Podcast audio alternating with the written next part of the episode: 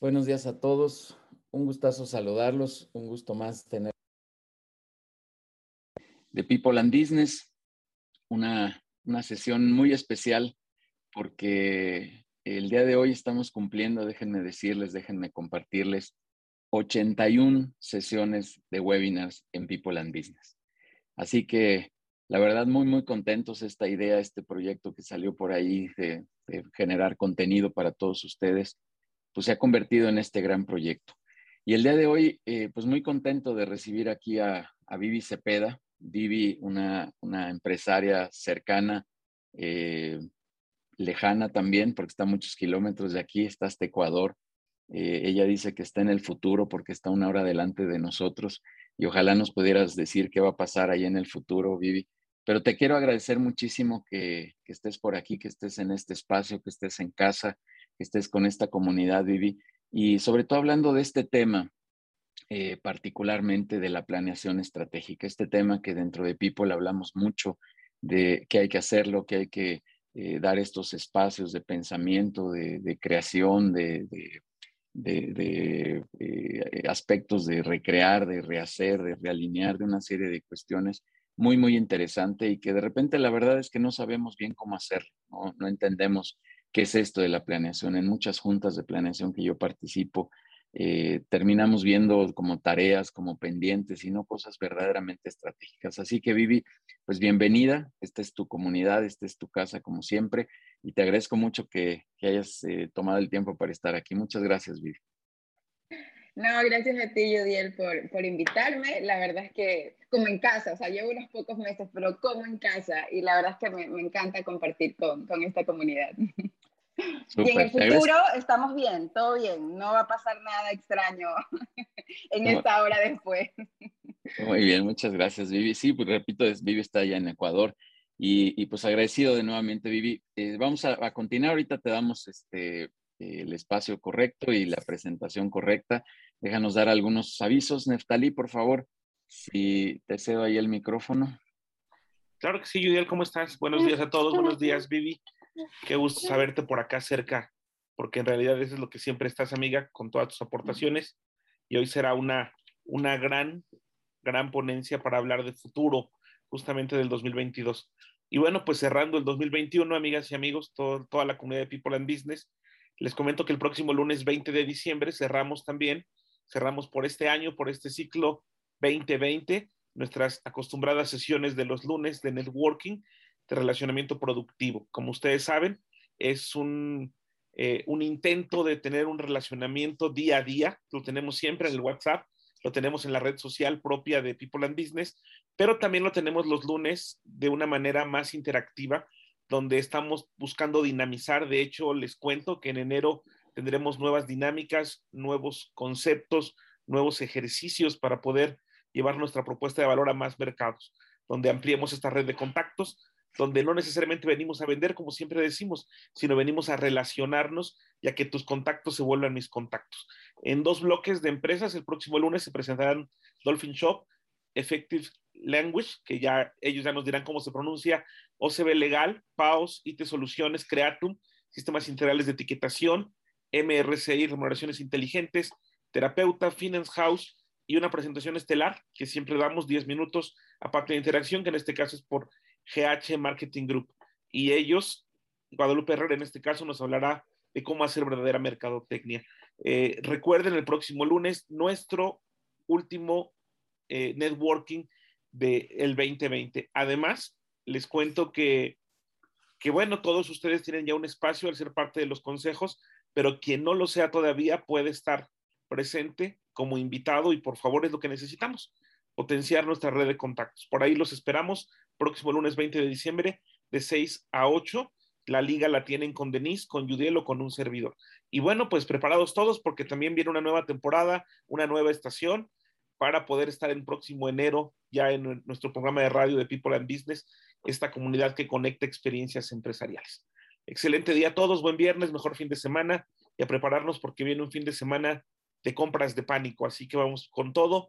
Yudiel, muchas gracias y seguimos en contacto. Vivi, todo el éxito. Muchas gracias, amigo. Gracias por, por darnos estos avisos y efectivamente todos cordialmente invitados a estas sesiones de networking, a que escuchen también el programa de radio que, hacemos ahí, estas entrevistas conducido por, por Neftalí, estas entrevistas con empresarios justamente de la comunidad de People and Business, este, que, es, que es un gusto.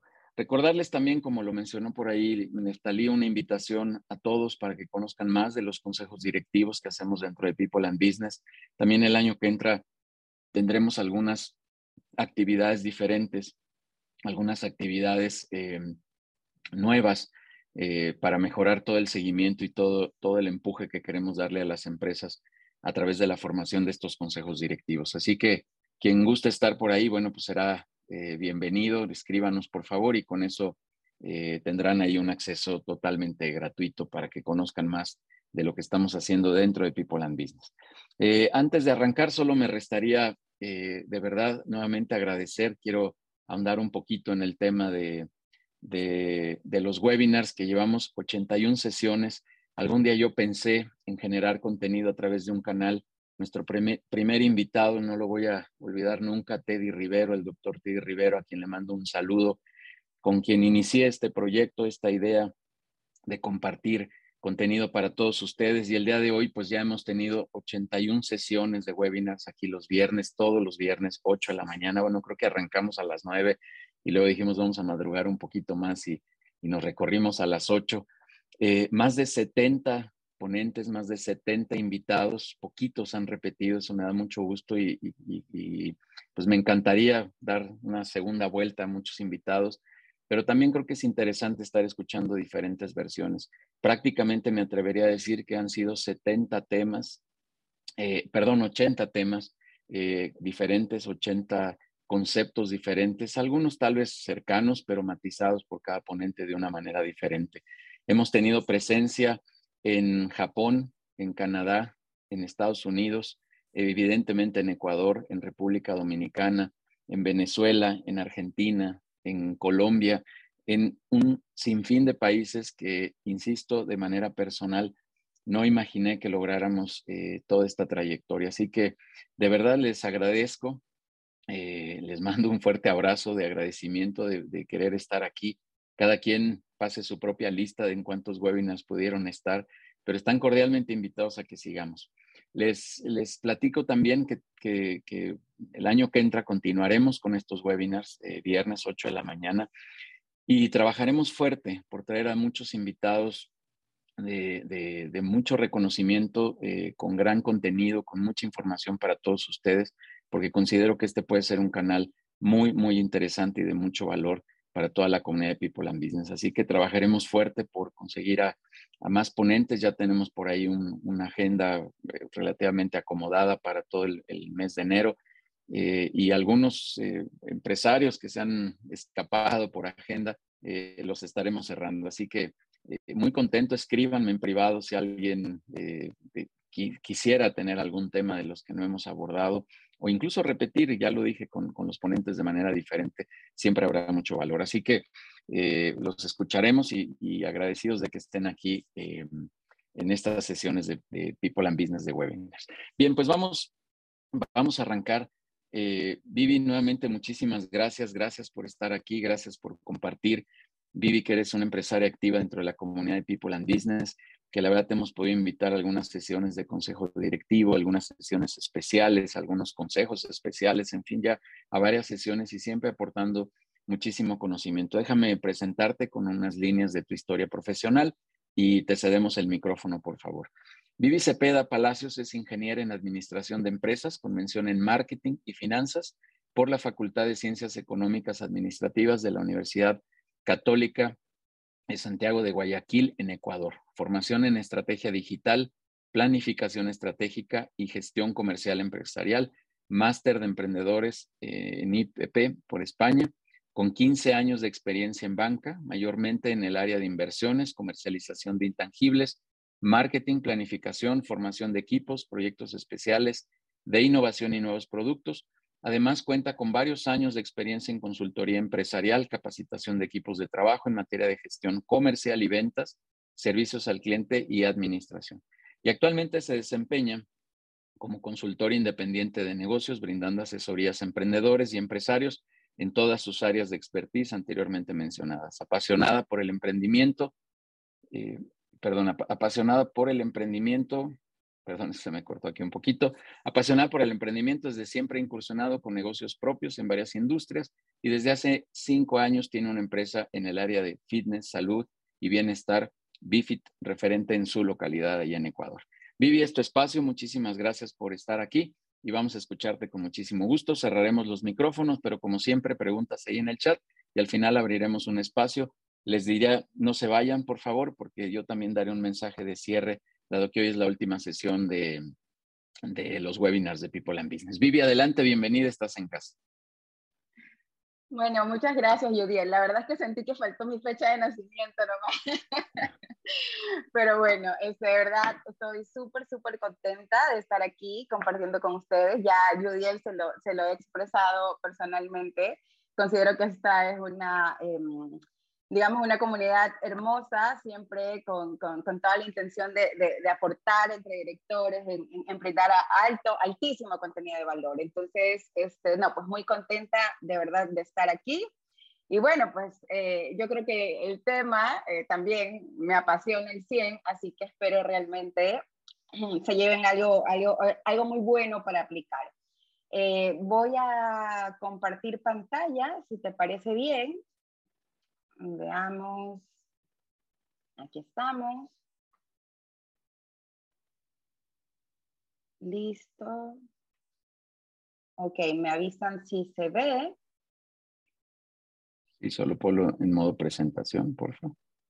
Ok. Dame un segundito.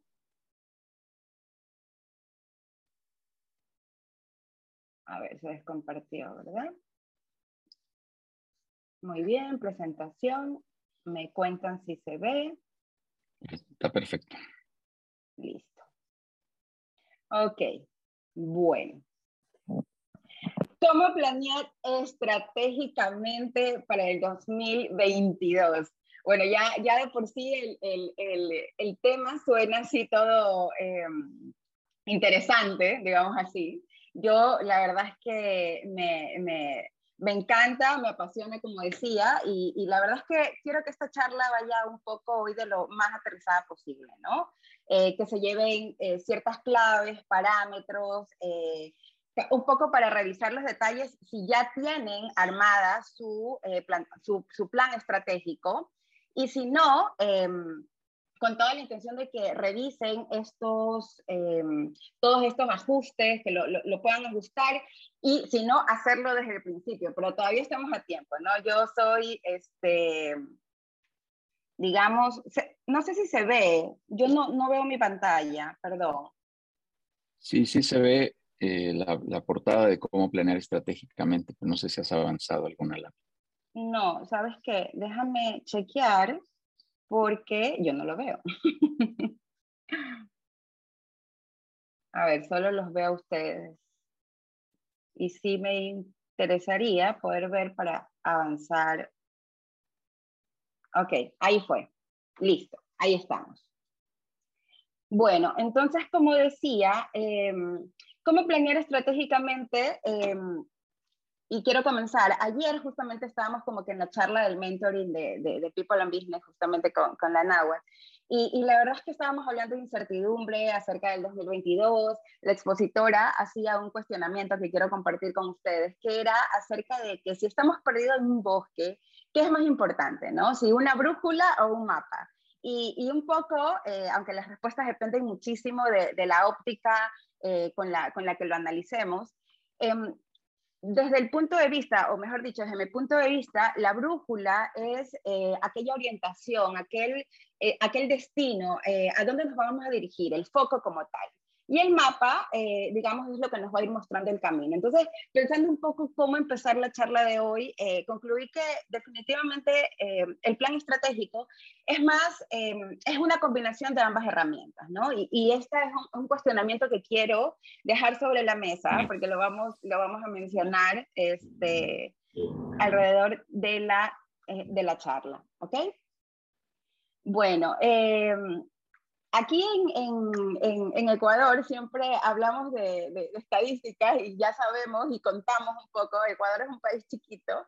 Eh, me gusta hacer la referencia de que nosotros acá en Ecuador tenemos 21 millones de, de habitantes, que apenas se iguala un poco a solo los que hay en Ciudad de México. Y encontrarse con estadísticas fuertes o duras como esta, que actualmente en México solo el 10% de las empresas desarrollan eh, planeación estratégica y, por supuesto entre tantas eh, situaciones negativas que esto nos pueda traer como empresarios, eh, principalmente es el hecho de no tener claridad, ¿no? Al no tener eh, claridad, eh, son muchas eh, las consecuencias que esto ocasiona. Claro, yo decía, ¿no? El 10% en México, donde según estuve chequeando, hay cerca de 5 millones de empresas, por Dios, el 10% es, es bastantes empresas. Sin embargo, sigue siendo el 10%, ¿no? Entonces, es sumamente importante que nosotros como empresarios, como emprendedores, eh, determinemos que em, no es posible no tener ese tipo de dirección en nuestro negocio, ¿no? Entonces, no podemos ser parte de ese 90% eh, que, que, está un poco eh, navegando a ciegas, está un poco caminando y tomando acciones en el día a día. como emprendedores, como empresarios, usualmente estamos llenos de em, acciones constantes, ¿no? De, inmersos en en el know-how de nuestro negocio, en el día a día, en la, en la, logística, en la operativa, y realmente no nos permitimos el, el, hecho de visualizar, el hecho de planear a corto, mediano y largo plazo. Entonces, eh, comenzando con esta estadística, no podemos ser parte de ese 90%. Ahora, en estadísticas un poco más cercanas a, a mi país, acá en Ecuador, el 70% de las empresas, por ejemplo, que tienen un plan estratégico, eh, siempre... Eh, tienen un mayor rendimiento eh, en, los, en las empresas competencia del mismo rubro, ¿no? Entonces esa de pronto es otra, eh, otro de, la, de, de, las estadísticas que nos hacen abrir los ojos un poco para comenzar a entender por qué esta herramienta es tan, tan, tan necesaria, ¿ok?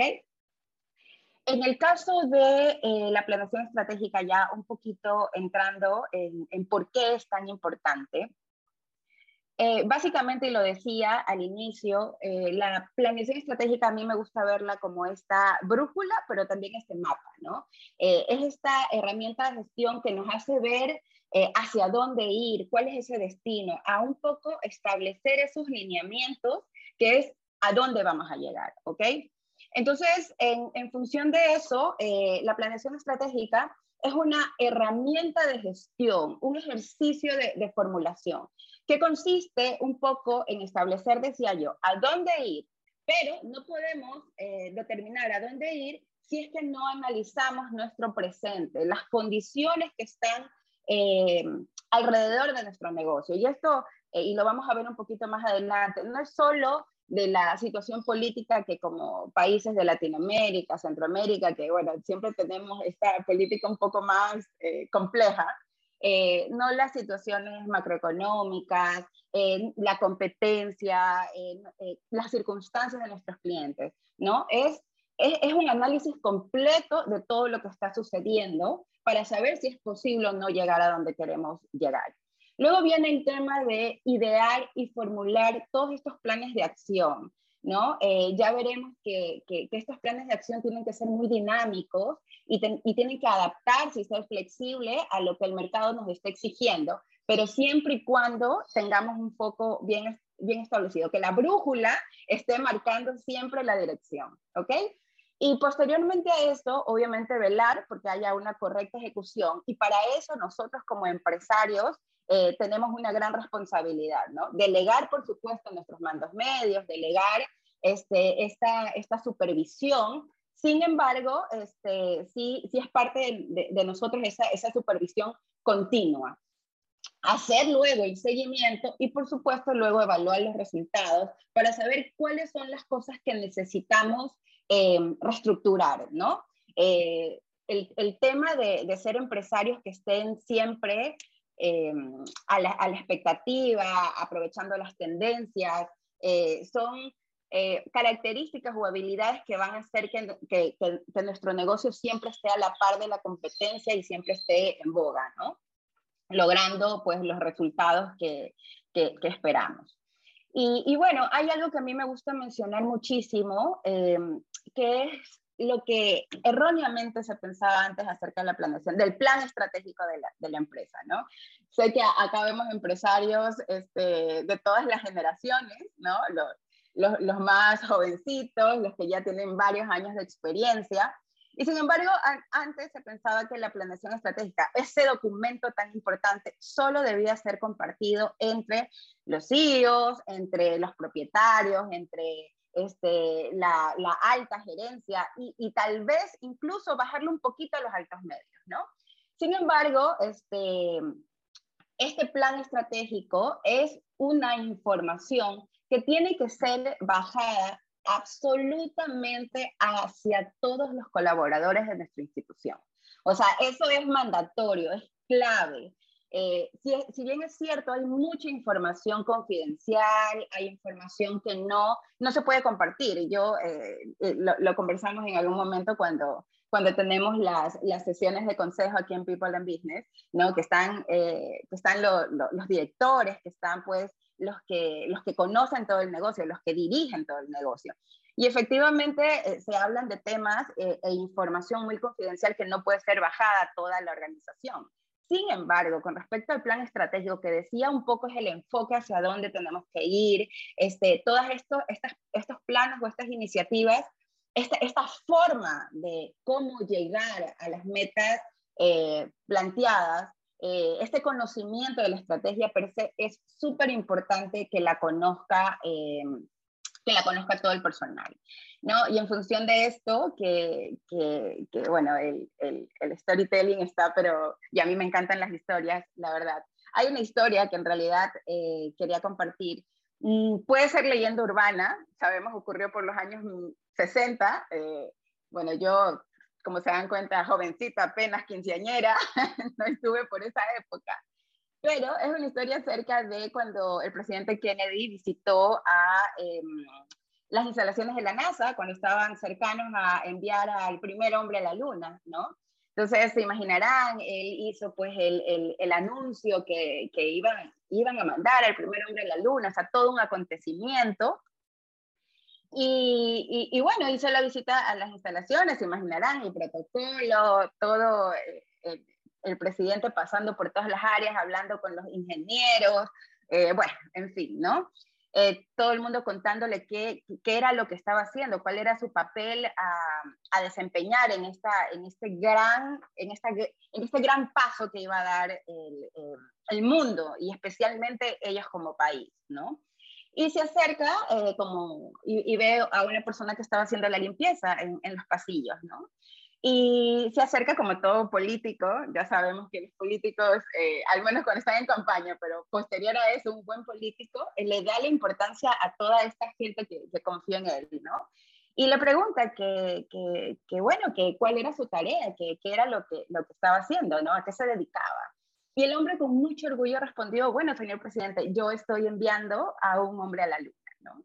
Y esto es una, una reflexión bastante interesante porque habla un poco de, lo, de, la importancia de que absolutamente todos los colaboradores de la empresa tengan claro cuál es su enfoque, tengan claro a dónde van a llegar y saber que no importa la tarea que estén desarrollando en su, eh, en su empresa, o, sea, o, mejor dicho, eh, cuáles son esas actividades o, o cuál es su puesto de trabajo como tal, pero todo contribuye a un mismo objetivo, ¿no?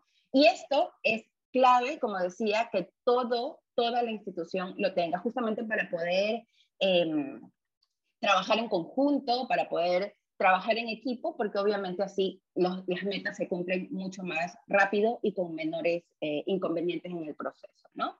Este, y un poco eh, siguiendo con el, con el tema de las, de las analogías y sin querer salirme mucho del tema, ¿no? Eh, para lograr nuestras metas, por ejemplo, aquí mismo en, en, People and Business, eh, donde tenemos esta plataforma colaborativa, esta, esta, esta comunidad que, que, está convencida de que el trabajo en equipo, que eh, esta sinergia, esta economía colaborativa, eh, es parte de, de, poder avanzar en nuestro negocio más rápido, nuestras alianzas estratégicas. Es así como debemos pensar en nuestros empleados, en nuestros colaboradores, ¿no? Como ese socio estratégico que necesita estar alineado a cuáles son los objetivos centrales de la empresa, ¿no?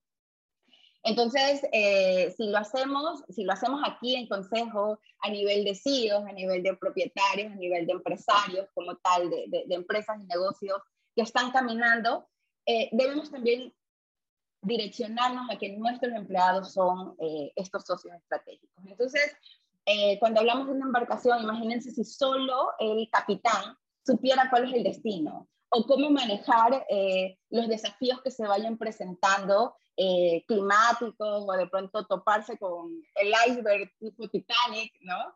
Eh, es un poco para, para todos los demás sin saber qué hacer o cómo reaccionar y cada uno comenzar a hacer esfuerzos independientes para poder salir de, las, de los problemas que se presenten o de, los, o de los desafíos que esté enfrentando la, la empresa como tal. Entonces, es súper importante esta, em, que esta información sea eh, democratizada dentro de, dentro de la institución. Así los marineros, así, bueno, no, eh, no sé cómo, cómo se llama, la no es la tripulación, bueno, todos los que, ahí los que, los que sepan de, embarcaciones y demás lo, sabrán, eh, pero todo el equipo que se encarga de, de llevar esa embarcación a, a, su, a su puerto seguro, mientras más conectados estén, todos remarán hacia la misma dirección, se apoyarán, eh, habrá una comunicación eh, adecuada y, todos llegarán sin, sin, ningún problema, ¿no?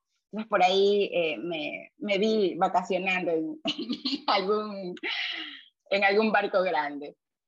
Ok, entonces avanzando un poquito, em, sí quiero decir, hablar acerca del impacto que puede tener un plan estratégico bien estructurado en la empresa. Y este, estos impactos creando, eh, no solo nos afecta, ok, simplemente voy a tener más ingresos o de pronto me vuelvo más rentable. Sí, efectivamente, hay mayor productividad, hay mayor rentabilidad, hay este, una, una curva importante de crecimiento en las ventas, si sabemos cómo llevar a cabo todos estos planes de acción, eh, sobre todo en las áreas comerciales.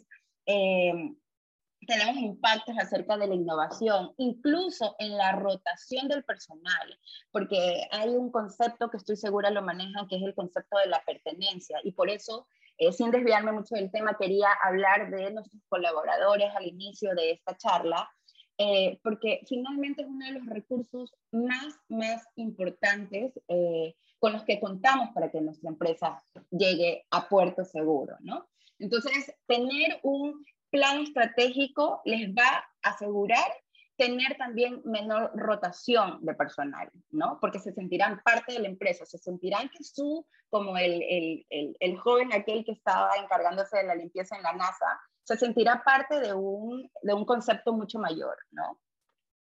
Y bueno, esto tiene incidencias también a nivel de, de, este sueldo emocional eh, que, que podemos darle a nuestros colaboradores, ¿no? si eh, voy avanzando muy rápido o va, surgiendo alguna, alguna consulta, por favor. Me encanta. Ok, y, y bueno, sin, sin, sin, quedarme corta con las ventajas que puede tener eh, una, una planeación estratégica adecuada, es que también la dirección clara y simple, eh, a veces como empresarios, sobre todo cuando estamos en constante formación, eh, a veces creemos que em, esta, estas, nuevas, estas nuevas tendencias un poco más complicadas, incluso de, explicar a nuestros colaboradores, es, el camino.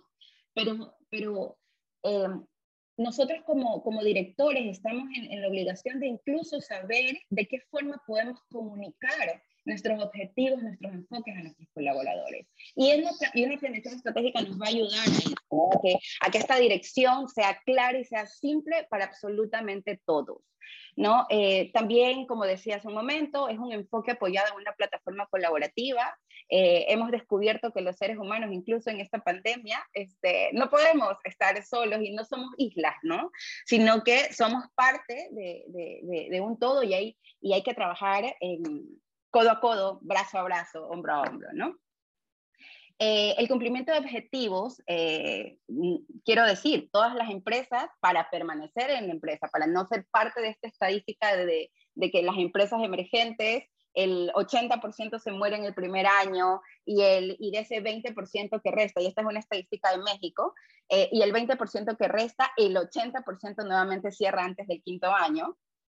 Eh, en, en, esta parte no significa las que, las que permanecen, ¿no? Estos, estos cinco años más o, o ya trascienden en el tiempo, siempre están cumpliendo objetivos pero sí se marca una diferencia cuando estos objetivos no se hacen de forma ordenada porque un poco nos dispersan mucho eh, y nos toma más tiempo el, llegar a donde tenemos que llegar, ¿no? También nos brinda, cuando tenemos una planificación, un plan estratégico marcado, ahora en el 2022, eh, esta capacidad de responder oportunamente, ¿no? Eh, en, en, tiempos de, de, pandemia, en esta nueva normalidad, donde las cosas suceden y, y, ya lo de ayer fue historia, o sea, eh, son situaciones que se presentan. El hecho de, saber cuál es mi línea de acción, y eso lo vamos a revisar un poquito más adelante, es la capacidad de, responder oportunamente. En, esto es... Eh, esto nos, va a llevar a que, a que el resultado sea mucho más evidente y que no tengamos impactos eh, de pronto en, pérdidas, de, pérdidas de recursos, dinero, a veces empleados, en fin, ¿no? Entonces, el estar preparado en lo que se puede estar preparado, ojo, no se puede estar preparado frente a todos, a todos nos cogió eh, súper nuevo el tema de, de, nos agarró la, pandemia así mucho sin piso, muy poquitos probablemente lo tenían puesto en su matriz de, en su matriz de riesgo, ¿no? Eh, sin embargo, eh, mientras más preparados estemos o, tengamos este, este marco de acción, vamos a poder responder oportunamente, ¿no? También nos va a llevar a conocer cuáles son los recursos con los que contamos. Y esto no se trata de hacer inventario, esto se trata de que cuando tenemos las acciones, el plan de acción, tenemos los objetivos marcados, tenemos nuestras prioridades estratégicas y sabemos cómo vamos a trabajar esas prioridades estratégicas, vamos a poder aprovechar todos los recursos de nuestra, de nuestra, de nuestra empresa. Ok, déjame mover a Yudiel, que lo tengo aquí en, toda, en toda mi pantalla. Ok, este, pero a la vez, y un poco em, eh, creo que me pasé una, una diapositiva, aquí está. Esta es una analogía muy, muy personal, pero es con la que me encanta explicar el plan estratégico. Y es que eh, yo veo el plan, bueno, tengo que aprovechar aquí un foro de 73 personas escuchando mis, mis gustos culposos. Me encanta armar rompecabezas. no sé si eso me hace este, de millennial o no, pero yo amo armar rompecabezas. Y esta es la, la analogía perfecta para hablar del, del, plan estratégico, ¿no? Porque el plan estratégico finalmente, al ser esta herramienta de gestión, es como este, este marco de, de, acción. Los bordes, la mejor forma de armar un rompecabezas, señores, eh, a excepción de, de, los que les gusta un poco más, eh, digamos, estos deportes de alto riesgo, es armar los bordes primerito, ¿no? Como para saber incluso en el tablero eh, cuál va a ser el tamaño, más o menos ir viendo las, los matices de, de los colores y demás. Entonces yo voy a armar primero mi marco de acción. Pero dentro del marco de acción, de acción voy a tener todas estas piezas que son estas tareas, estas actividades, estas tácticas eh, que tienen que ser coherentes entre sí. ¿Ok? Tienen que, eh, no se pueden salir del marco, no es que armarlas por fuera, ¿no? Entonces, estas piezas de este rompecabezas tienen que engranarse completamente y todo, absolutamente todo dentro del marco de acción tiene que tener relevancia, ¿ok? ahora lo explicaré un poquito, un poquito mejor, ¿no? Ahora, no con esto, cuando, cuando hablo de em, estas acciones eh, que, van a, que van a perseguir una estrategia, no quiero decir, perdón, no quiero decir que este, no se pueden manejar eh, o, o, no pueden surgir ideas, ideas, ideas de fuera, ¿no? O, de pronto hay cambios en el mercado que me va a obligar a buscar eh, otro tipo de, de, estrategias. Entonces, sin embargo, eh, quiero decir que no es una camisa de fuerza, o sea, no es que, no es que tengo que mantenerme em, dentro de, sin mirar fuera, ¿no? Entonces, eh, las estrategias vistas como, como acciones a llevarse a cabo pueden ir cambiando durante el plan estratégico, ¿no? O sea, sí se pueden cambiar las acciones, pero lo que no se puede cambiar realmente es el eje central, la estrategia per se, ese, esa diferenciación que tenemos como empresa. Siempre hablamos de la ventaja competitiva, siempre hablamos de, de qué es lo que a nosotros nos mantiene por encima de la competencia, porque alguien, siendo que hay em, sesiones de networking un montón, siento que, siendo que hay consultorías externas, siento, eh, siendo que hay diferentes grupos con los cuales yo me pueda reunir para, para conversar acerca de mis negocios, para, para, para buscar guía, mentoría. ¿Por qué buscamos a People and Business, por ejemplo? ¿Ya? Porque People and Business tiene su diferencial bien marcado y cualquier tipo de estrategia y dentro de su plan estratégico, estoy segura, esto todavía no lo he conversado con Judiel, pero ya, ya, ya, le, ya le voy a hacer una, unas preguntas exhaustivas allí. Eh, es un poco ver que todo ese plan de acción que yo vaya a determinar, todo ese timeline, tiene que ir direccionado a esos a, a, ese, a esa estrategia, a esa diferenciación que yo ya tengo posicionada en mi negocio o que quiero posicionar en mi negocio, ¿no? Entonces, eh, como decía, se trata un poco de ser flexibles también, ¿no? Un buen empresario es flexible, pero la flexibilidad sin enfoque nos va a debilitar cualquier estrategia. O sea, esto es, eh, ya es crónica de una muerte anunciada. Entonces, es muy importante y esto, y esto eh, es el primer punto que quiero, que quiero dejar sobre planeación estratégica. Lo importante que es establecer esta estrategia per se, lo importante que es establecer anidado al, al, propósito de, de, la empresa, porque todo eh, lo, lo, que venga de ahí, todas estas piecitas que, que van a, ir, a, a irse engranando de, dentro de este gran rompecabezas, tienen que estar dentro de este, de, de este marco, apuntando a eh, fortalecer eh, la estrategia general, esta diferenciación, esta ventaja competitiva, esto que, nos diferencia del resto y que hace que nuestra empresa sea lo que es, ¿no? Eh, bueno, entonces, em, lo que también me interesa eh, mencionar un poquito aquí es em, que no es lo mismo reconocer eh, digamos, oportunidades, ¿no? Eso, eso, eso, nos ha tocado hacerlo muchísimo acá en, ahora en, en, medio de la pandemia. Pero sí decía, lo importante que es que esta flexibilidad de aprovechar, el, ok, se viene una oportunidad nueva, yo tengo que aprovecharla, sí, pero no me puedo alejar del enfoque. Y aquí quiero poner un, un ejemplo muy, muy, muy, muy práctico, eh, que se trata, por ejemplo, cuando... Eh, eh, pongamos de ejemplo una empresa, una, una, empresa que se dedique, una agencia de viajes de pronto, ¿no? Una, una eh, corporación con, con, con, agencias de viajes. Entonces, eh, las agencias de viajes como tal, su punto diferencial puede ser el brindarte experiencias únicas en vacaciones, ¿no? Esa es eh, su, su, su, estrategia, eh, que es totalmente o experiencial, o sea, de experiencia, de que te da los mejores viajes que te puedas imaginar, ¿no? Y se esfuerza por eso. Pero una de sus promesas de marca, y ahí ya vamos entrando un poquito al segundo concepto de planeación estratégica, es que lo hace en comodidad, ¿no? Entonces, eh, la estrategia se diferencia esta, eh, esta agencia de viajes, porque viajes nos da cualquiera, ¿no? Yo puedo ir a cualquier agencia de viaje y voy a comprar mis tiquetes y voy a llegar eh, al destino que tengo planeado. El tema es cómo lo hacen, ¿no? Entonces, ellos se comprometen o su estrategia como tal es que todo el proceso de eh, el viaje como tal eh, va a ser una experiencia única y en comodidad, ¿no?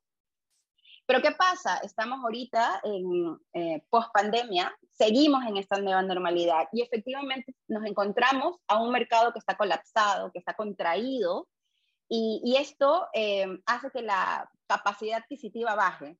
Y al bajar la capacidad adquisitiva, de pronto los viajes no siguen siendo este, eh, digamos, esta necesidad básica. Y, y, y si nos íbamos tres o cuatro veces en el año de vacaciones, pues ya nos vamos una, ¿no? Y, ahora como como comportamiento como consumidor, el precio eh, o el costo de, o la inversión que yo realice para poder hacer este viaje tiene, cobre mayor relevancia, ¿no? Entonces, yo como, como empresa digo, ok, necesito sacar nuevos paquetes económicos, parte de mis tácticas y, y, de mis planes de acción. Voy a sacar paquetes económicos, eh, pero sacando estos paquetes económicos, voy a afectar directamente la comunidad, o sea, la, perdón, la comodidad. Entonces ya, eh, ya no, ya mando a uno encima de otro, eh, es un problema. Y, puede ser que yo en ese momento genere ingresos bárbaro, porque estoy sacando una promo eh, que, bueno, va uno encima de otro y baratísima y vendo un millón. Pero a la larga, esto de aquí está alterando o está yendo en contra de mi estrategia per se, de mi promesa de marca, que es la comodidad. Entonces me dará ingresos hoy, pero tiene, está teniendo una afectación a mediano y largo plazo a mi marca, al posicionamiento que he logrado durante, durante la empresa. Y eso definitivamente no nos va a llevar eh, a que la empresa como tal pueda trascender. Entonces, ¿cuál es la solución? La solución es que dentro de los planes de acción busque efectivamente paquetes de pronto un poco más económicos que pueda competir en precios, pero que lo que no me pueda permitir es afectar la comodidad afectar la experiencia única que yo le vaya a brindar a mi cliente. Entonces, al tener un plan estratégico claro, mi direccionamiento está, em, lo conoce absolutamente eh, toda la organización, sabe de qué forma va a poder ir eh, gestionando incluso hasta, esto, este, hasta este flujo comercial para saber qué puede dar, qué no puede dar. ¿no? Y que está yendo en contra de verdaderamente el direccionamiento de la empresa. Eh, de pronto, otro ejemplo eh, podría ser el, que, el que te voy a gastar el nombre el día de hoy. en, muchas charlas de, de, de, People eh, he escuchado el, el, ejemplo de Domino's, por ejemplo, ¿no? Que, que Domino's no vende pizza. Domino's vende esta logística de hacer la entrega en 30 minutos. Ese es su diferencial, esa es su estrategia per se. Digamos que a mí sí me gusta la pizza de Domino's, ¿no? O sea, normal, ¿no? Eh, medianamente buena, creo que, creo que, creo que menciona Judiel. Ahí, pasable. Pero a la larga, sabes que, que, pides la pizza y que eso está en 30 minutos, ¿no? Y que, y que si eh, tienes una, una reunión en casa, la pizza llega porque llega. Entonces, ese es su diferencial. Entonces, de pronto, dentro del plan estratégico, me estoy inventando, ¿no? Ya me gustaría eh, chequearle y ponerle un ojo al, al plan estratégico de Domino's necesiten cambiar por costos eh, durante el año 2022 el proveedor de jamón, se me ocurre, ¿no? Entonces, esto es una, un plan de acción que tiene que llevar a cabo. Pero el hecho de analizar y ponerlo dentro de eh, todas estas actividades a realizar y todos estos cambios a hacer en el 2022, el hecho que cambie el proveedor de jamón, a más allá de, de, que de pronto haya un cierto cambio en, en, el sabor de la pizza realmente eso no es su diferencial, no va a tener una afectación ni en imagen, este, ni en, en, ventas probablemente, ¿no? Porque, a menos que sea de mala calidad, eso ya es otro tema. Pero lo que quiero decir es que no afecta y va enfocado a, em, a su eh, diferencial, ¿no? A su ventaja competitiva, a su estrategia. Entonces, ese tipo de alineamientos que mejora los costos de pronto de su, eh, de su empresa, incluso que no vayan a afectar la logística, de pronto se atrasa este proveedor y eso hace que yo incumpla con esta logística ya tan bien establecida. Entonces, tengo que cambiar de proveedor, ¿no? Eh, o de pronto tengo que cambiar la transportación, los fletes de, de, de, los, de, los, eh, de todos los ingredientes de mis pizzas. Y eso sí va a afectar mi diferencial. Entonces, tengo que tomar acción ahora pero teniendo claro que ese es el enfoque. No sé si hasta ahí eh, este, vamos claros, si hay alguna preguntita, si estoy yendo muy rápido. ¿Vamos bien? Todo, bien, Vivi, no hay preguntas por acá en el chat. Si alguien se anima, yo, yo te voy avisando eh, si hubiera alguna pregunta, pero adelante. Eh, esto es que estoy siendo bastante clara. Quiero pensar, quiero pensar que de eso se trata. Ok, bueno, continuemos entonces. Entonces, bueno, eh, básicamente, y ahora sí ya vamos a entrar un poquito en, materia, plan estratégico, lo que debemos hacer hoy. Em, como decía, eh, la formulación de todas estas acciones tienen que resguardar esa ventaja competitiva, que es lo que mencionaba hasta, hasta hace un ratito. Y si no hemos hecho nuestro plan estratégico, si no tenemos clara esa, eh, esa diferenciación, bueno, pues para hoy estamos tarde, o sea, ya hay que hacerlo, ¿no? Y, la verdad es que, eh, bueno, yo soy el, el, el tema que, la mujer que me gusta ver el vaso medio lleno a verlo medio vacío, entonces estoy segura que si no lo han hecho, el mejor momento para hacerlo es hoy.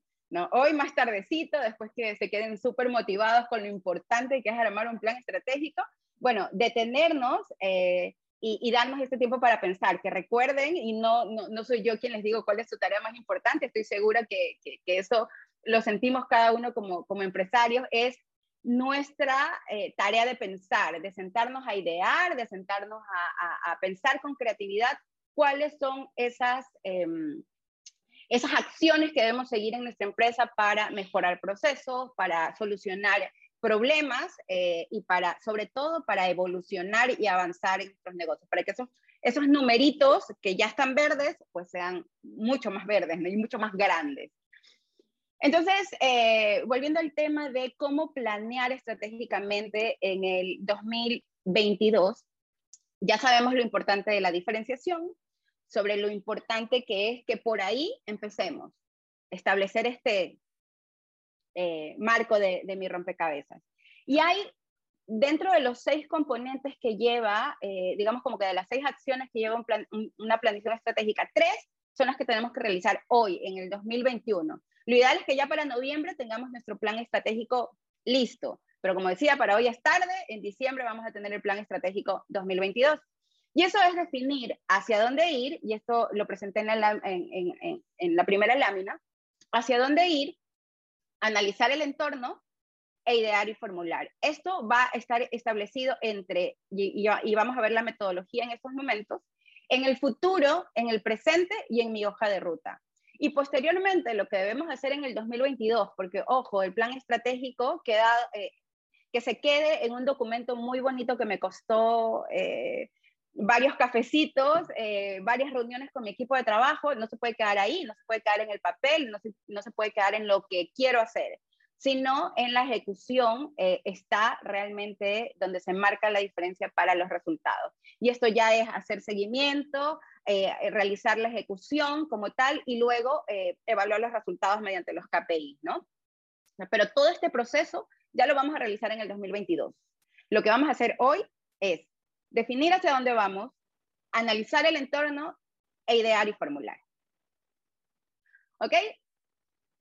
Entonces, en función de eso, aquí tenemos la metodología, que es el proceso, lo que debe estar dentro de su plan estratégico. Y vamos a comenzar por el futuro. Este, y quiero, y quiero, y quiero, y quiero de pronto, voy a preguntar, porque los veo muy calladitos, eh, saber por qué comenzar por el futuro y no por el presente. Por ahí si alguien este, me, me, me, cuenta y me dice, o en el chat de pronto si no quiero encender mi cámara, ¿por qué empezar un plan estratégico por el futuro y no el presente? No todos a la vez, por favor. Porque es a donde yo quiero llegar si yo visualizo mi futuro, estoy marcando la ruta a lo que quiero este, de resultados, quiero llegar en el mercado, eh, los colaboradores, desde este presente. Normita, usted la sabe, la sabe y la maneja perfectamente. Sí, efectivamente, comenzar por el futuro es un poco establecer, y es clave un plan estratégico, establecer a dónde quiero llegar. ¿no? Que no precisamente es lo que soy hoy como empresa, ¿no? Habíamos hablado de que nosotros como empresarios, eh, una de nuestras tareas principales es evolucionar y es avanzar. Entonces yo tengo que pactar y establecer en qué me quiero transformar, a dónde quiero llegar, ¿ya? Y no precisamente esto significa metas de muy corto plazo. Entonces, esto, eh, eh, trazar el futuro nos permite ser un poco más ambiciosos, ¿no? Nos permite un poco analizar eh, cuál es ese, ese, ese, top al que, al que quiero llegar, ¿no? Y esto es em, un poco también eh, establecer, darnos esa, esa posibilidad de soñar, ¿no? Esa, eh, que no nos sintamos limitados por el presente. eh, más o menos, eh, yo, a mí me gusta mucho hablar de lienzo y de, y de, pintura, porque me parece que todos los días tenemos una nueva oportunidad para eh, crear nuevas cosas, y esto está alineado o inherente a, a la evolución. todos los días tenemos un lienzo blanco, pero es cierto que cuando se viene esta, este nuevo año, el cambio del 2021 y 2022 es como que, ya, ok, desde enero 1 eh, voy a ser una persona diferente. Y bueno, no es tanto así, realmente eh, la planeación estratégica no precisamente tiene que ser enero 2022. En cualquier momento nosotros podemos tomar acción si es que no tenemos un plan estratégico, porque el plan estratégico se marca, eh, lo ideal es que sea entre uno y tres años. Hay empresas y corporaciones mucho más estables, hablemos de, de, de corporativos internacionales, que ya pueden darse el lujo de manejar eh, planes estratégicos a cinco años, porque tienen como que ya muy establecidas sus estructuras, sus procesos no, no, no, no, tienen muchos cambios y aún así en situaciones como pandemia igual los va, los, los, los va a mover, ¿no? Un poco. Pero mm, mi recomendación realmente, y esto también va un poco en analizarlo con el tipo de industria en la que eh, se desarrollan, una industria tecnológica, por ejemplo, no puede tener un plan estratégico eh, mayor a un año, por ejemplo. ¿no? Eh, pero de pronto, este, como decía, eh, industrias que son un poco más, donde no hay grandes cambios, pues podrían extenderse a, dos o tres años. Mi recomendación siempre es que sea un año, o sea, en un año, porque no es que me olvido el plan estratégico, voy a hacer evaluaciones constantes, pero en un año puedo hacer eh, cambios un poco más trascendentales para, para, seguir mejorando la curva de crecimiento, ¿no? Bueno, entonces decía, volviendo al tema, eh, que el futuro eh, nos da esa, esta posibilidad de, de, estar alineados a, a, a, dónde, a dónde queremos llegar, que, a dónde queremos, en qué nos queremos convertir, ¿no? Luego tenemos el presente, que es el análisis de nuestro entorno. Eso lo vamos a revisar rápidamente, siendo ya pisando las 10 de la mañana acá en Ecuador, en el futuro. Y la hoja de ruta, que es el plan de acción. Entonces, dentro del futuro, este, y esto ya a tomar notas, porque esto es lo que va a ir al plan estratégico, tenemos establecido la estrategia per se, ese diferencial, eso que se va a mantener, y dentro del el plan estratégico, como decía, el plan de acción, que es esa hoja de ruta, la hoja de ruta puede cambiar. Pero lo que no puede cambiar es ni nuestro futuro, nuestro, ni nuestro presente, nuestras ni nuestras prioridades estratégicas. ¿Ok? Entonces, dentro del futuro, establecer, después de la estrategia, es establecer o replantear el propósito. Voy a hacer un paréntesis aquí eh, para, para, evitar este, cualquier confusión. Cuando me refiero a estrategia per se, y, lo tenemos claro, es la diferenciación. En el, digamos, en el día a día de los negocios y las empresas, siempre hablamos de que estamos cambiando de estrategias. Eh, realmente, ah, esto no funcionó, entonces voy a cambiar de estrategia. Realmente lo que cambiamos no es de estrategia, sino que cambiamos de tácticas, cambiamos de acciones estratégicas. Pero la estrategia como tal es una estrategia que se mantiene, que es ese valor que le damos a nuestros clientes, ¿no? Eh, coloquialmente hablamos, ay, cambiemos la estrategia, ¿no? Eh, es más, yo también lo uso para, para, que se entienda, ah, esta estrategia no está funcionando, cambiémosla. Pero, pero bueno, según Michael Porter, eh, la estrategia como tal es, es, esta, es este, este efecto wow, esta, esta diferenciación. Pero sí sería, quería puntualizarlo porque es, es lo que manejamos en el día a día, ¿no? Ok. Bueno, entonces, volviendo al plan estratégico. Primer primera hoja de nuestro plan estratégico, después de eh, delimitar la estrategia per se, establecer o replantear el propósito.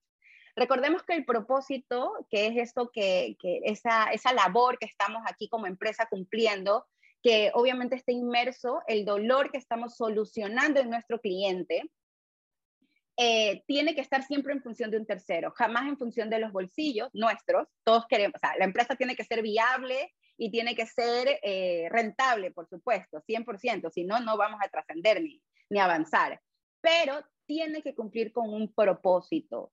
Eh, el, el, como decía hace un momento en, en, en, la agencia de viajes, ¿no? no es vender paquetes de, de, de tiquetes de viaje o, o, estadías en, en, en, hoteles, ¿no? Es una experiencia, eso es lo que yo brindo a, mis clientes. Y eso está, la estrategia tiene que estar anidada al propósito, a lo que estoy cumpliendo, lo que estoy haciendo por ese, por, por ese cliente ideal, por el entorno, por el mundo, si, si somos un poco más idealistas, ¿no?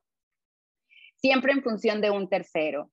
Em, hablamos también de eh, las promesas de marca, ¿no? Eh, las promesas de marca Em, son todas estas promesas o, estos, estos compromisos que, a los cuales eh, nos comprometemos con nuestro cliente directo, a quienes le vamos a vender, no a nuestro eh, usuario final, ¿no?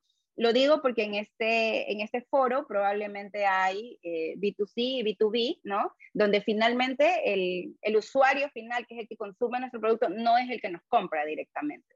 Pero estas promesas de marca, que deben bajito establecer tres promesas de marca, donde eh, debe ser a nuestro, al cliente que nos paga, ¿ok?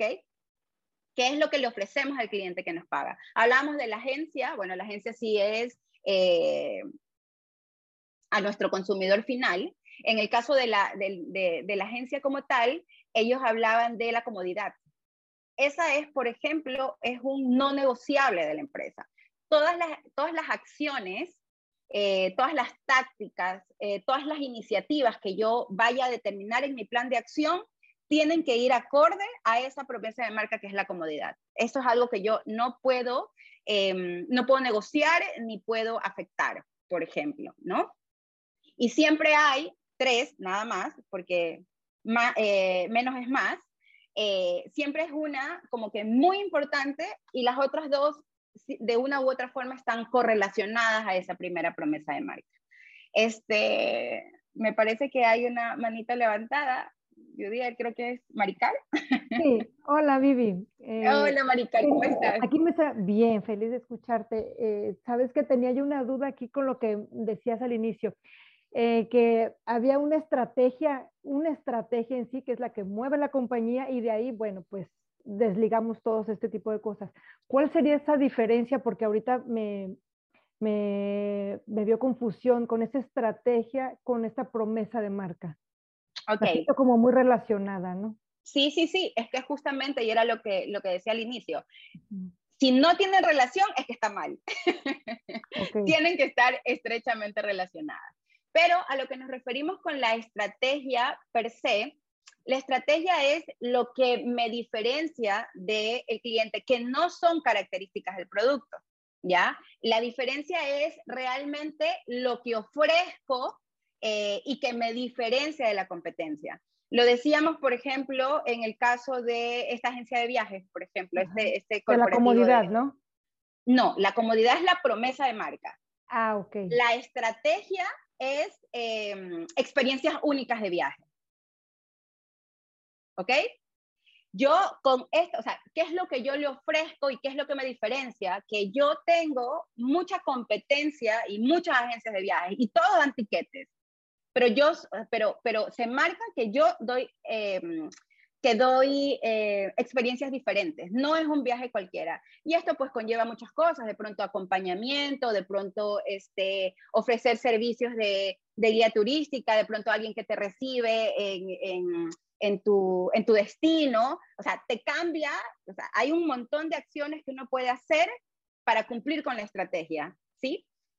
Y dentro de esas acciones hay promesas, hay cosas a las que yo me, me comprometo.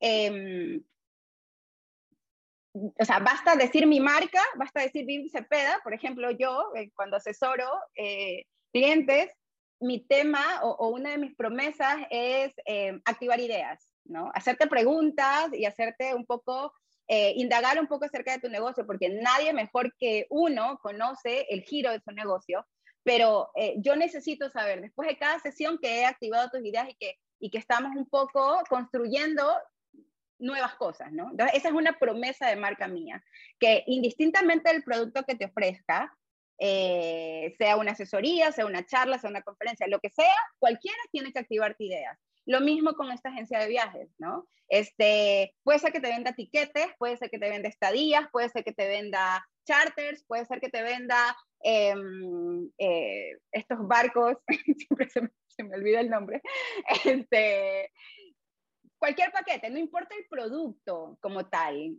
o incluso ni la línea de negocio, en cualquiera, yo te voy a prometer que vas a estar en comodidad y que voy a ser fiel a mi estrategia, que es ofrecerte una em, experiencia única. ¿Sí? Ok, buenísimo, Maricar. Gracias por tu pregunta. Ok, bueno, eh, entonces continuamos con el tercer componente, eh, tres promesas de marca. Esto es de sentarse a pensar, señores. Eh, seguro ya la tienen, pero, pero esto es de, de, sentarse a, a, a, un poco a crear. Así que mi recomendación, si son empresarios ya con, con empresas grandes, escojan esos, ese, esas personas claves de su negocio y comiencen con una lluvia de ideas, ¿ok? Si es que aún no está, no está definido. Y si estamos eh, como, como, propietarios de emprendimientos un poco más pequeños o en otra etapa diferente, bueno, pues es un proceso creativo. Me gusta verlo de, de, de esa forma. Este, ok, nos vamos al tercer punto que son las ambiciones. Y ya aquí el, el tema se vuelve un poquito más técnico, ¿no? Eh, las ambiciones son básicamente, sí, a dónde quiero llegar, qué es lo que quiero alcanzar, que como digo, no precisamente es lo que tengo hoy, ¿ya? De pronto hoy estoy facturando solo 100 mil dólares al año, ¿no? Pero mi ambición realmente en cuantitativa es triplicar eh, mi facturación y, y, facturar bajito 300 mil como, como bajito. Ya para los que tienen estas metas del millón de dólares, de los 3 millones, de los 10 millones, pues bienvenido sea. Contrátenme para su plan estratégico. eh, bueno, decía, acerca de las ambiciones, entonces, eh, es un tema de ver hacia, hacia dónde quiero llegar, ¿no? Al finalizar mi plan estratégico e incluso un poquito más allá. ¿Ok? Cuantitativo, cuando establezco porcentajes, establezco eh, en función, por ejemplo, decía, triplicar facturación, eh, en fin. Y cualitativas puede ser, por ejemplo, hoy People and Business es un eh, referente eh, en, en, Ciudad de México, ¿verdad? en todo lo que es consejos directivos, experiencias empresariales. Bueno, pues de pronto su ambición cualitativa es ser un referente a nivel de todo país, ¿no? Eh, y tener presencia en, en, otras ciudades, en Ecuador, ya sabes, eh, Ecuador, eh, Costa Rica, me, me pareció que, escuché por ahí, y en otras latitudes, ¿no? Entonces, dentro de las ambiciones de People podría ser cualitativa posicionarse en otros mercados, ¿no? ¿Y en qué mercados? La ambición tiene que ir completa. Mientras más definida, pues mucho mejor.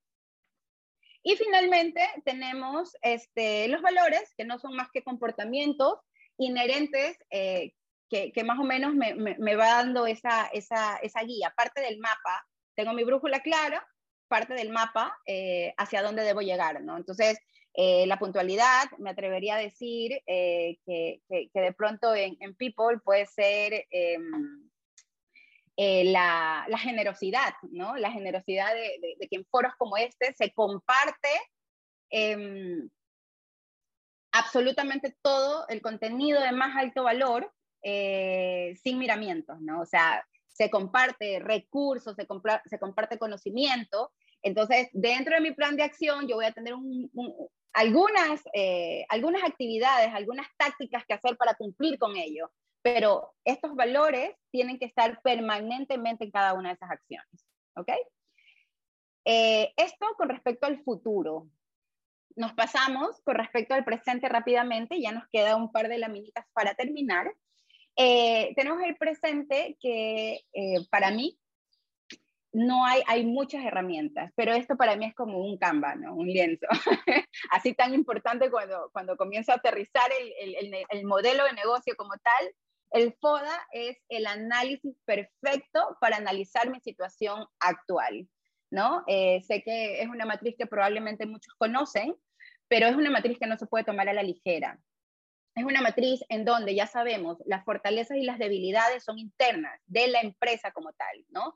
Eh, las fortalezas es todo lo que yo estoy haciendo bien y que tengo que potencializar de alguna forma, ¿no? Y necesito bajar ese, ese análisis porque al plantear la tercera parte del plan estratégico, tengo que saber qué es lo que estoy haciendo bien para, hacerlo, para seguir haciéndolo bien y mejor, ¿ok? Las debilidades como tal son aquellas cosas que definitivamente tienen que corregirse, pero que no depende del resto, depende de la empresa, no depende del cliente, no depende del entorno, depende de procesos que de pronto no estamos cumpliendo bien, este, de, de, de, incluso a veces hasta de la línea de comunicación que tengo dentro, ¿no? Entonces esas son cosas que yo tengo que eliminar al 100. Las oportunidades y amenazas, eso sí, pues obviamente es el, es el, es el entorno, ¿no? Eh, nosotros aquí en Ecuador estamos apenas eh, estrenando presidente, eh, cinco o seis meses creo que llevamos con, con, con, el nuevo presidente, y eso definitivamente ha, ha tenido impactos importantes en todas nuestras empresas. Sé que o sea, funciona así en todos los países. Sé que México también solo el año pasado, o, este año, bueno, al inicio de este año, también tienen presidente nuevo. Entonces, bueno, en fin, eh, todas esas, esas pueden ser amenazas u oportunidades, esos cambios de gobierno, la pandemia, eh, esta, la nueva cepa, eh, las circunstancias, todo eso pueden convertirse en oportunidades para nuestro negocio, factores que debemos aprovechar o amenazas, que son elementos que pueden poner en riesgo nuestro negocio, nuestros productos, nuestros servicios y que nos pueden perjudicar de alguna forma. Entonces, esto lo pueden hacer de forma integral, general, de la empresa como tal, incluso lo pueden hacer por departamentos para establecer dentro del plan estratégico eh, lineamientos mucho más puntuales por áreas de, em, eh, no de riesgo, pero sí de, de, de mayor atención. ¿Ok? Entonces, señores, ahí tengo delimitado mi presente. Y finalmente, para culminar eh, la, ya la parte teórica, la parte técnica del, plan estratégico que lo hemos, lo hemos visto muy, muy a breves rasgos, es la hoja de ruta, ¿no? Y esta eh, se divide en tres partecitas. Y la primera, y yo digo que este es el clímax de la planeación, un plan estratégico, que es la definición de estas prioridades estratégicas. Ya este, este foco grande que tenemos, este, este foco grande ya se va, eh, digamos, haciendo en, en, en, tareas mucho más pequeñas, en enfoques mucho más chiquitos, eh, en, en, objetivos mucho más claros a, a cumplir por, por, por, por, la organización. De pronto hablaba de eh, experiencias únicas de viaje. Y a mí me encanta utilizar este ejemplo, básicamente, porque como muy general ya a todo el mundo le gusta irse de viaje, entonces es fácil de, de, comprender. Es, estas experiencias únicas para nuestro cliente. Pero claro, pero ¿cómo hago eso? O sea, ¿cómo, me, cómo, cómo lo aterrizo? ¿Cómo, cómo, eh, cómo establezco eh, parámetros ya más claros a cumplir? Esto es con la definición de las prioridades estratégicas.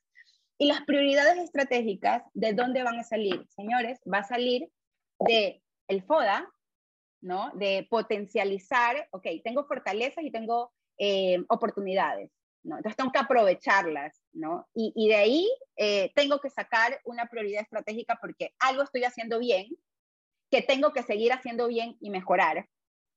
Pero toda esta, esta, esta prioridad que yo voy a establecer tiene que estar no puede estar solita, tiene que estar anidada al futuro que ya me planteé al inicio del plan estratégico. Por eso habla, habla, siempre, de, hablo siempre de, del rompecabezas. Todas las piezas tienen que engranar de alguna forma. ¿okay? No a las malas, sino que engranen como se debe. ok, entonces dentro, decía yo, de estas, em, de estas prioridades estratégicas, eh, son, es establecer estos aspectos claves, ¿no? Estas áreas de enfoque para lograr ese futuro eh, y, y, que impulsan también el cumplimiento de las promesas de marca este, y hasta aquí se puede mantener en el plan estratégico, hasta aquí no puede cambiar. La estrategia no se cambia dentro del plan estratégico, las promesas no se cambian, el propósito no se cambia, los valores no se cambian porque los valores deben permanecer, las ambiciones no se cambian y las prioridades estratégicas no se cambian. Yo establezco y esas prioridades estratégicas tienen que ser consecuentes y tienen que ser consistentes con todo lo que yo vaya a desarrollar en mi empresa.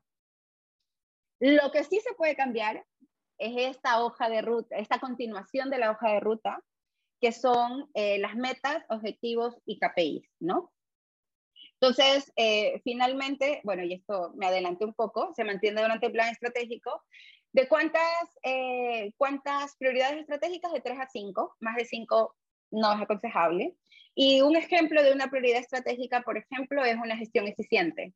¿no? Eh, soy eficiente en mi negocio como fortaleza por tal, tal, tal y tal cuestión, entonces lo voy a potencializar más porque necesito mejorar, eh, crecer en ingresos, ¿no? O, más ventas. Pero esto es una prioridad que yo le voy a dar durante todo este año, a continuar y mejorar esa gestión eficiente.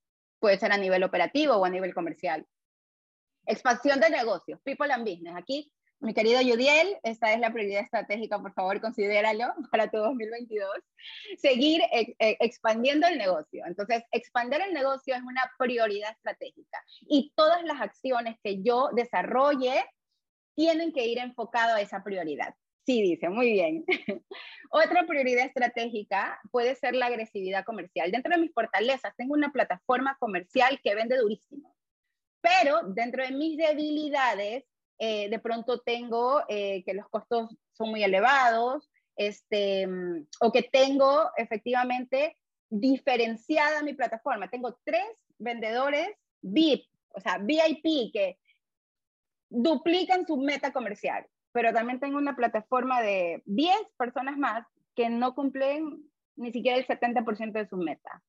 Entonces sé que tengo una fortaleza porque cuento con una parte del equipo que ha cerrado grandes negocios durante el 2021, pero tengo una plataforma, un recurso que no está siendo eficiente. Y he descubierto dentro de mi FODA que el principal problema es falta de formación comercial, por ejemplo, podría ser, falta mucha pasividad, por ejemplo. Bueno, pueden haber muchas, muchas, muchas características. Pero mi prioridad estratégica para el 2023, 2022, yo ya, perdón, ya estoy volando alto. para el 2022 va a ser agresividad comercial. Entonces, cada una de las actividades, de las tácticas que yo, va a ser con la intención de lograr esta agresividad comercial, que ojo, está enfocada en mi estrategia per se, que sigue cumpliendo promesas de marca, que va enfocada a, las ambiciones y que ha salido del FODA. ¿ok? No sé si hasta ahí, esta, esta es la partecita más, eh, digamos, dificilita, si, si, lo queremos decir, pero la verdad es que es un paseo, definir esta, estas prioridades estratégicas porque es el clímax de el, el, plan estratégico como tal. Así que creo que vamos bien, al menos una manito por ahí. Vivi, por acá hay dos, dos, preguntas, si quieres las abordamos. Eh, una es de Carlos Alfaro, que lo conoces bien, un saludo al amigo Carlos. Eh, nos pregunta, un plan de negocio y un plan estratégico, aunque van de la mano, ¿cuál sería, la ¿cuál sería para ti la diferencia entre ellos? Plan de negocio y plan estratégico. Y plan estratégico. Bueno, mira, el plan de negocio, eh, digamos, es más, em, eh, te incluye, por ejemplo, una, es más tu presente, ¿no? O sea, te incluye tu proyección, tu flujo, eh, tu, tu, proyección financiera, por ejemplo, este, digamos como que delimita, habla mucho acerca del, del producto, habla, eh, digamos como que no, el plan estratégico está por encima del, del, del, plan de negocio, ¿no? El plan de negocio está lleno de actividades que no todas se correlacionan, por ejemplo. Entonces, eh, y el plan de negocio un poco también te da eh, eh, una visibilidad mucho más intro de, de, tu empresa. El plan estratégico, no. El plan estratégico marca un futuro mucho más amplio, marca un, un plan de acción que puede ser mayormente evaluado. Por ejemplo, en un plan de negocios no hay KPI, por ejemplo. Ya, te quedas simplemente en las proyecciones, en lo que quieres hacer, nada más. Yo, te, yo te diría, el plan de negocio es importante, por supuesto, tienes que considerarlo dentro de, de, de, de, tu actividad como tal, pero no va, no va a llegar a puerto seguro si es que no tienes el, el, el plan estratégico ya bien marcado. Súper. Y Miguel Zavala, que también está aquí en la comunidad People and Business, un saludo amigo, nos hace un comentario, dice, el plan estratégico es fundamental. Mi pregunta, reflexión sería sobre la función del líder o del liderazgo en la ejecución del plan estratégico. En este sentido, el líder debería A. Comunicar el plan estratégico y cómo se lleva a cabo. O B. Convencer y explicar al personal el plan estratégico. En general, la pregunta sería sobre la función del líder en la ejecución de la planeación estratégica. Excelente presentación. Muchas gracias, Miguel. Bueno, sí, la verdad es que una comunicación efectiva no es solo la que se dice, ¿no? La que se comunica, esa reunión que se abre y se dice, bueno, la empresa está haciendo tal o cual cosa, este es nuestro plan de estratégico, presentamos las diapositivas y bueno, el brindis final, eh, final de año, comienzo 2022 y ya ahí se acabó. No, hablamos de que efectivamente más que convencer, se trata eh, de generar durante toda esta comunicación este sentido de pertenencia, de que cada uno de los colaboradores entienda que la labor que está realizada, eh, que están realizando en sus puestos de trabajo, eh, responden a un enfoque o a un objetivo de todos, ¿no? Por eso esta primera parte del futuro, que es la, la, parte más bonita para, para, para compartir con nuestra empresa, ¿no? O sea, tiene este, este componente aspiracional, tiene este componente em, motivacional, ¿no? Tiene este componente de, de, de, hacernos un, un, equipo más fuerte. Es buenísimo eh, el, el, el, compartirlo y, y, tratar de que todos formen parte, de que entiendan, como decía, que cada una de las actividades que realizan eh, son las que conllevan a que la empresa consiga los números que consiguen. O sea, eh, yo, bueno, personalmente, y esto Judiel también lo sabe, eh, siempre los consentidos de la empresa para mí deberían ser la parte comercial, ¿no? Los que, los que, los que traen el billete.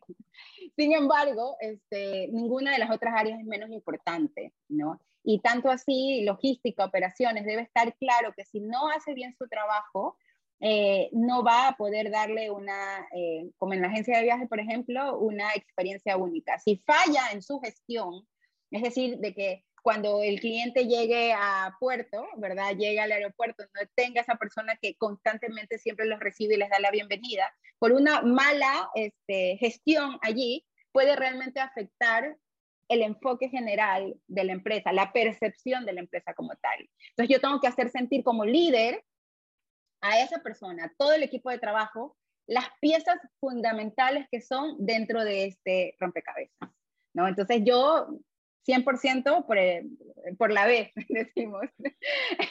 la B, la B, esa es la respuesta. Entonces, a, a, darle con todo. La función del líder definitivamente, este, primero es dar a conocer, hacer formar parte a todo tu recurso eh, humano para que se una contigo y, y avance en esto.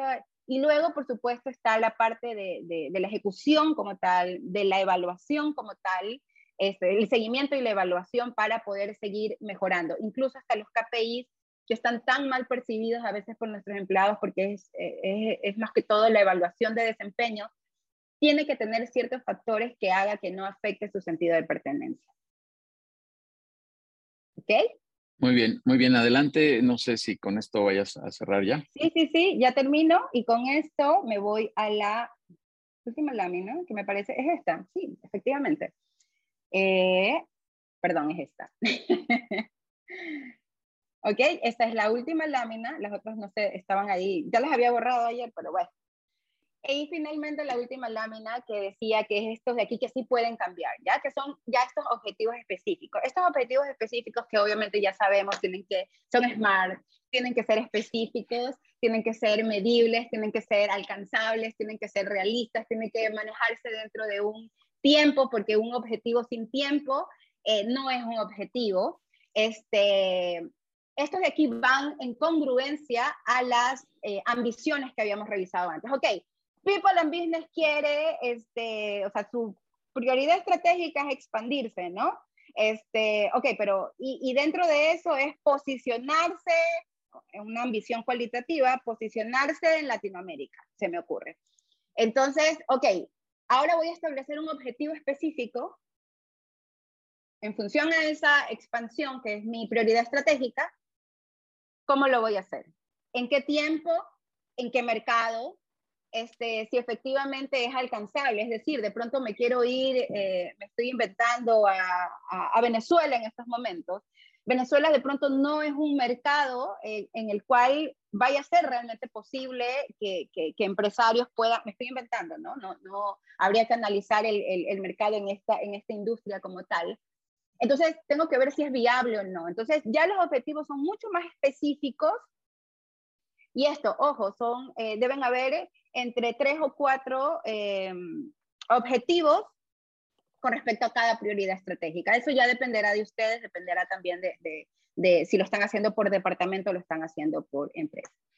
Eh, y finalmente, después de establecer ya estos objetivos específicos, determinar cuáles van a ser esos indicadores de desempeño. Porque un objetivo, una tarea que se lleva a cabo, que no se pueda medir y que no se puede evaluar, preferible mejor ni hacemos la tarea, ¿no? Porque no hay forma de evaluar si lo que estamos haciendo está bien o no, incluso para luego poder darnos un pasito atrás y, ver dentro de, nuestro, de nuestras actividades a realizar cuáles tienen sentido hacer y cuáles no, en cuáles yo tengo que enfocar mis esfuerzos y en cuáles no. Ojo, estos objetivos específicos y estos indicadores de desempeño, hasta hoy los genero hoy, decíamos en la, en la, en la lámina anterior, anterior, lo que tenemos que hacer hasta este momento, hasta esta lámina, lo hacemos hoy. Ya luego vemos, entramos en acción, ya ejecutar esos objetivos, ya hacer esas actividades y ya medirlo como tal. Y ahora sí, esa sí es la última, así que eh, espero que, que realmente esta, eh, digamos, este vuelo de pájaro eh, con respecto a, a, todos los componentes que van en una planeación estratégica, los haya un poco motivado a que si no lo tengo o me fui a revisar mi plan estratégico y decir que todos los componentes están en su sitio, porque esta metodología para mí es la mejor forma de, de, establecer un, un, un futuro. Gracias. muchas, muchas gracias. Neftalí por acá nos complementa eh, pone el plan estratégico global y estructurado, permite operar por intervalos de largo plazo el plan de negocio. Muchísimas gracias, Neftali. Eh, Vivi, este, pues muchas gracias. Déjame ver si hay alguna pregunta adicional. Si no, vemos por ahí algunos eh, segunditos. Yo les quiero compartir algo también, si me lo permiten, y con esto cerramos ya, ya la sesión. algo que estuve conversando en, en las reuniones internas de, de People and Business, que platiqué también en la sesión presencial que tuvimos de, cierre de año.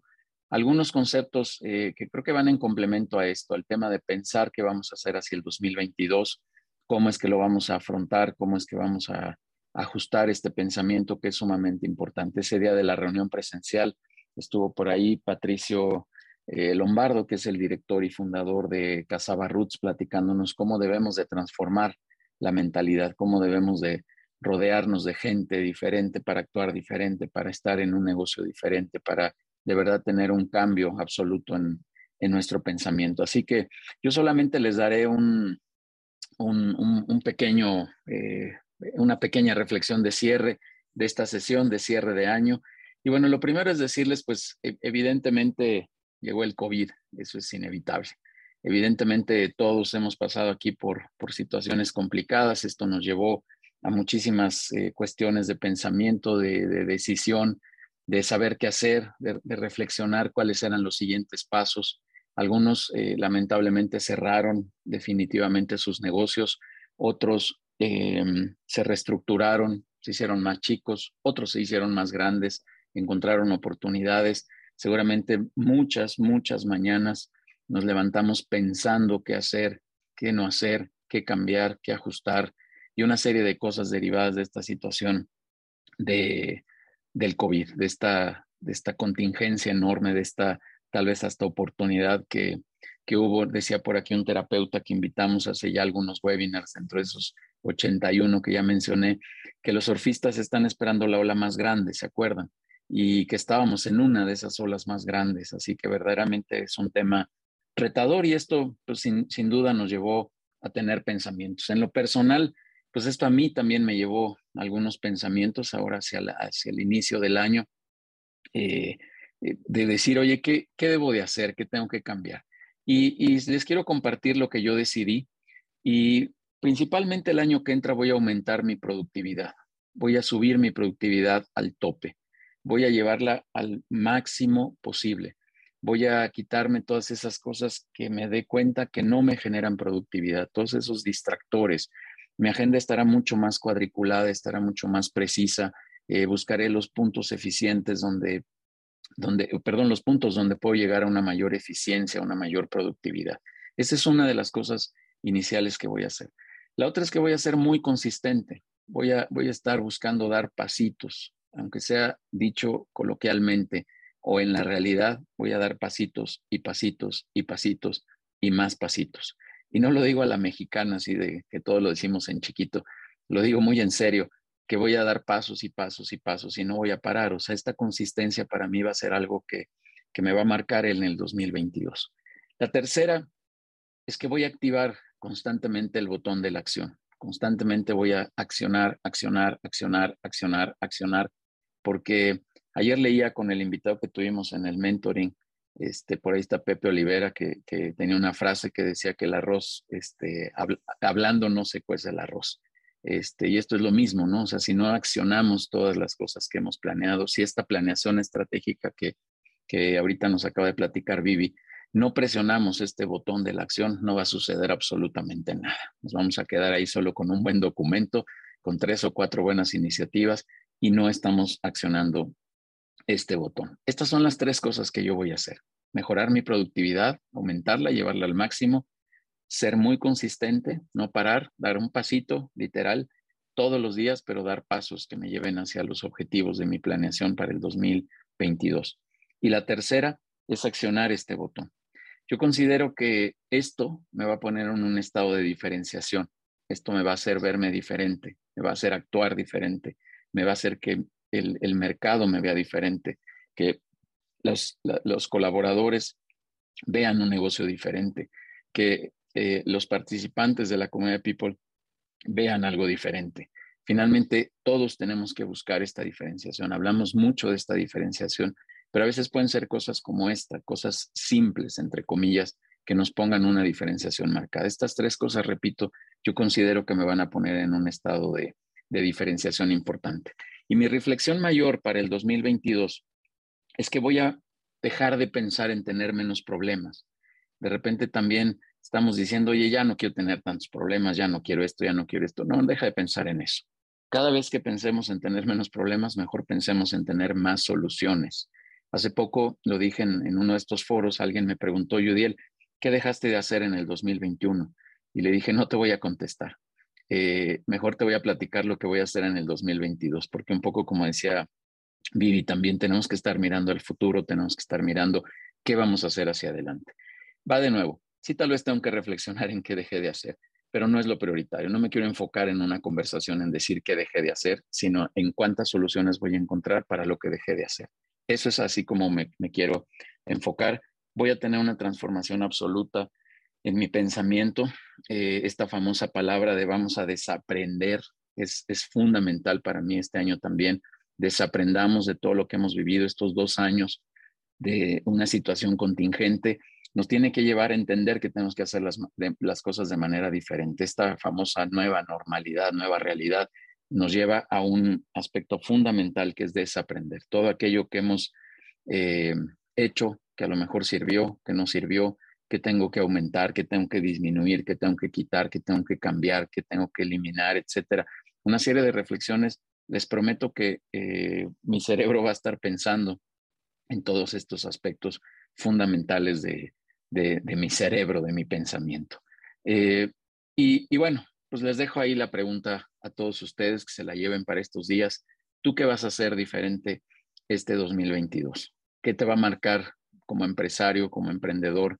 ¿Qué te va a marcar en tu negocio para hacerte diferente? Yo ya les compartí las tres cosas que yo voy a hacer y les prometo que me lo voy a grabar y me lo voy a tatuar durante todo el año para hacer estas tres cosas. Pónganse ustedes tres cosas, hagan un trabajo de planeación estratégica como lo está eh, comentando Vivi y creo que con eso vamos a llegar a, un punto importante de diferenciación y de significado. Ese es mi mensaje que les quiero dar solamente de cierre. Eh, agradecerles nuevamente. Bueno, a ti, Vivi, eh, te compartimos este reconocimiento, lo enviamos hasta Ecuador. Eh, aquí si no hay otra forma más que vía digital, te lo vamos a mandar. Pero hasta Ecuador te hacemos llegar este reconocimiento. Muchas gracias, siempre con, grandes aportes y, gran contenido para la comunidad, siempre apoyándonos y estoy muy agradecido. He de platicarles que, me encantaría eh, tener una actividad mucho más grande en Ecuador. Ya estamos planificando por ahí algunas cosas y seguramente se abrirán oportunidades para, para desarrollo de, de la comunidad de People and Business dentro de Ecuador. Nuevamente, y con esto ahora sí cierro, muchísimas gracias a todos, gracias por estar en estos 81 webinars, en estas 81 sesiones que hemos tenido de, viernes de madrugadores, de estar aquí desde las 8 o 9 de la mañana, que les agradezco profundamente. Como lo dije al principio, más de 70 eh, ponentes, más de 70 invitados con temas diferentes y vamos a seguir trayendo a más ponentes y a más invitados durante el 2022. Vamos a reactivar esto el 14 de enero, si no me falla la memoria, y ahí tendremos nuevamente algunos temas este, muy, muy interesantes. Creo que ya está por ahí confirmado eh, José Segarra, que nos va a venir a hablar de, de temas financieros, de cómo poder hacer una planificación financiera también hacia el 2022, eh, que estará sumamente interesante. Así que ojalá y puedan estar por ahí presentes. Pero muchísimas gracias como lo dije también al principio, una trascendencia internacional que yo no me la imaginaba, pero que lo hemos logrado a través de estas plataformas. Canadá, Estados Unidos, hasta Japón nos han visto, ahora en Ecuador sin duda hay una, hay una penetración ahí importante, República Dominicana, Venezuela, Argentina, España, bueno, una serie de, lugares. Estoy muy agradecido. Eh, cierro diciéndoles ahora de manera todavía más personal que les deseo un excelente cierre de año, pero un mejor, mejor inicio de año 2022. Que lo individual esté lleno de, salud, de fortaleza, de entusiasmo para seguir adelante, para seguir trabajando en nuestros negocios y en la vida personal, de mucha integración familiar, de bienestar para todos ustedes. Y muy contento de tenerlos aquí cerca en esta familia empresarial, en esta comunidad de directores que cada vez me, me enorgullece más, que sigue creciendo y que se sigue armando de manera espectacular. Muchísimas gracias a todos, les mando un fuerte abrazo y nos estamos viendo en el 2022 en un webinar más de People and Business. Muchísimas gracias.